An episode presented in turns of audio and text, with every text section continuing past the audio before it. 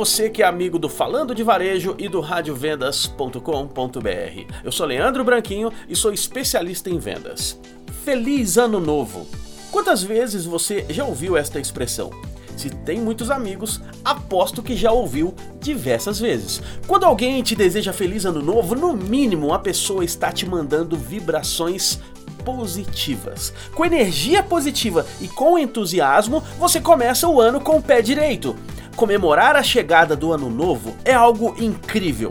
E para seu ano se tornar incrível, é necessário mais do que energia positiva e entusiasmo. É preciso ação. É preciso tomar algumas atitudes para fazer com que o ano novo seja melhor do que o ano que passou. Você pode, por exemplo, fazer uma lista de coisas que quer fazer melhor no ano que começa.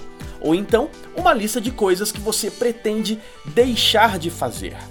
Colocar no papel te ajuda a lembrar daquilo que realmente importa e faz sentido para você. Mas como eu disse, é preciso ter ação, é preciso tomar atitude.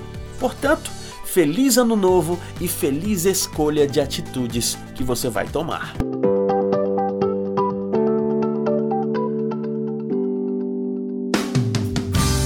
Rádio Vendas.